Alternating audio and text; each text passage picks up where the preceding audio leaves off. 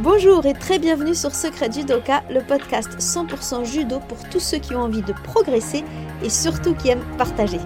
Je vous propose de profiter de ces championnats d'Europe 2022 qui se sont déroulés à Sofia en Bulgarie pour tirer 4 leçons de judo à appliquer au cours dans votre dojo à l'entraînement à partir de quelques combats de nos judokas français. Alors c'est parti, on commence avec Chérine Boukli en moins de 48 qui était déjà championne d'Europe en 2021 et qui remonte sur la première marche du podium 2022. Leçon numéro 1, utiliser le sens du mouvement. Le Ukigoshi de Shirin est un très bel exemple. Regardez l'adversaire qui avance, Shirin recule et c'est en reculant qu'elle va placer sa hanche. Si vous regardez l'exemple technique du Kodokan, Tori, donc le judoka qui va faire l'action, profite de l'avancée de Uke, le judoka qui va chuter, pour lui barrer la route en quelque sorte avec sa hanche. Pour travailler ça au club, pensez à pratiquer tout simplement vos uchikomi en déplacement dans le sens du mouvement. Et au lieu de faire vos uchikomi en pensant à autre chose, eh bien faites-les en pensant à Shirin. Ça vous donnera d'autant plus d'implication et donc plus de résultats. Allez, on reste avec Shirin pour la leçon numéro 2. Sumigeishi plus le sol, c'est une combinaison gagnante. C'est exactement ce que fait Shirin. Tous ces sumigeshi sont suivis au sol grâce à une sorte de roulade arrière pour suivre le partenaire. Alors, un petit rappel, une petite parenthèse, Sumigeishi, c'est une technique, c'est le nom d'une technique de la famille des sutemi, c'est-à-dire des techniques de sacrifice, puisqu'il s'agit de se mettre soi-même sur le dos. Donc quand on connaît le judo, se mettre sur le dos, on peut considérer que c'est un sacrifice. Et pour cette technique précisément, le pied se place à l'intérieur de la cuisse pour accompagner l'adversaire qui va faire une chute avant, par-dessus nous. C'est donc ce que fait Chirine, ou même Cédric Révol, comme vous le voyez chez les moins de 60. Au lieu de rester sur le dos, ils restent tout le long le plus possible collés à leur partenaire. C'est pas toujours facile, mais avec cette roulade arrière, ils peuvent accompagner leur partenaire. Ça ne permet pas toujours d'arriver à l'immobilisation, mais quand ça fonctionne, c'est le hippon. Maxime Gaël Ngayap, chez les moins de 90, l'a aussi bien compris, même si dans cet exemple, eh bien, comme c'était au Golden Score, un Wazari a suffi pour lui à remporter le combat. Vous comprenez ici l'importance de travailler ces roulades arrière à l'échauffement, c'est pas juste pour s'échauffer, c'est aussi pour gagner en mobilité, c'est vraiment une mobilité très utile au judo. Alors si vous travaillez cette technique Sumigaishi au club ou même si vous la passez en randori, entraînez-vous tout de suite à suivre jusqu'à l'immobilisation, c'est super important. Pour la leçon numéro 3, on va justement parler du sol, mais juste avant, petite parenthèse, si tu apprécies cette vidéo, abonne-toi à la chaîne, mets un petit like, ça fait toujours plaisir, et puis ça aidera YouTube à la montrer à d'autres judokas comme toi qui pourront en profiter. On est parti, Leçon numéro 3, avoir un spécial au sol. Alors, avoir un spécial, ça ne veut pas dire qu'on ne sait faire que ça et rien d'autre, loin de là. Disons plutôt qu'un spécial, c'est ce que vous allez pouvoir effectuer de façon automatique sans même réfléchir. Et c'est ce que fait Chérine, encore elle, sur ses adversaires qui tombent à plat ventre. Mais aussi Amandine Bouchard. J'ai pris ces deux exemples parce qu'elles ont un peu le même. Elles ne réfléchissent pas et procèdent tout de suite au retournement.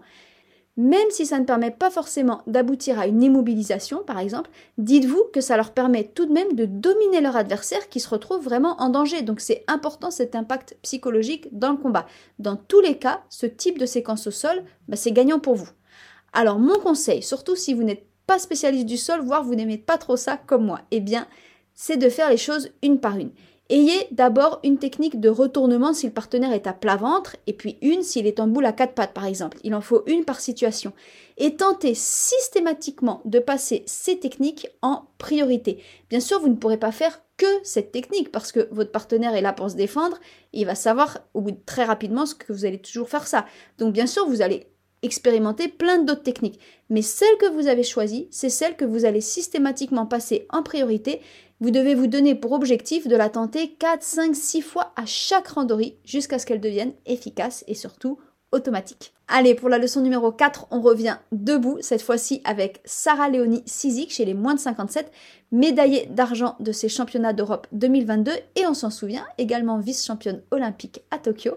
Alors la leçon numéro 4 avec Sarah, c'est de tourner la ligne d'épaule. Sarah, comme vous pouvez le voir, c'est la reine des contres, mais pas n'importe quel contre pas vraiment d'arracher ou d'épreuves de force, simplement des rotations de son corps qui lui permettent de tourner la ligne d'épaule de son adversaire et de la faire chuter dans ce que j'appelle moi le trou, c'est-à-dire là où son adversaire est faible.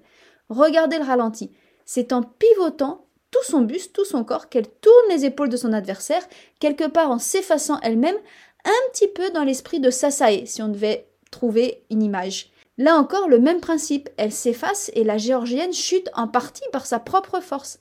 Alors pour en être capable, il faut d'un côté développer sa posture, vous voyez que c'est vraiment le corps de Sarah qui tourne en restant stable, et d'un autre côté développer ses sensations par rapport au partenaire qu'on a entre les mains. Alors vous allez me dire posture et sensation c'est vraiment la base du judo, eh bien oui, et pour travailler ça, rien de mieux que de faire les exercices de votre cours, technique, uchikomi, nagekomi, randori, etc., sans force dans les bras. On se sent peut-être moins fort sur le moment, à court terme, plus éloigné de la compétition, mais en réalité, à moyen et long terme, il n'y a vraiment que comme ça qu'on développe sa posture et ses sensations et qu'on va vraiment voir le résultat les jours de compétition. Alors il y avait bien sûr de nombreux autres points à repérer pour pouvoir les travailler soi-même au club. L'observation est certainement l'une des qualités majeures d'un judoka qui progresse, sauf que de mon point de vue, eh bien l'observation, ça s'apprend, c'est pas forcément inné. Et en tout cas, on progresse bien plus vite quand on sait exactement quoi observer. Alors pour ça, je vous ai préparé un module vidéo avec explication, test vidéo et exemple d'exercice à faire au club. C'est dans la description, il vous suffit de cliquer sur le lien pour le recevoir gratuitement. Alors profitez-en, apprenez à observer et surtout progressez.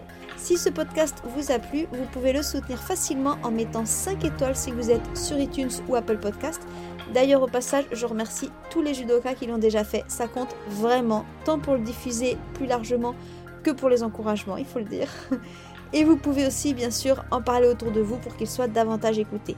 Pour l'instant, on en est à presque 7500 écoutes, alors l'objectif c'est d'arriver à 10 000 d'ici la fin du mois. Et sur ce, je vous dis à très bientôt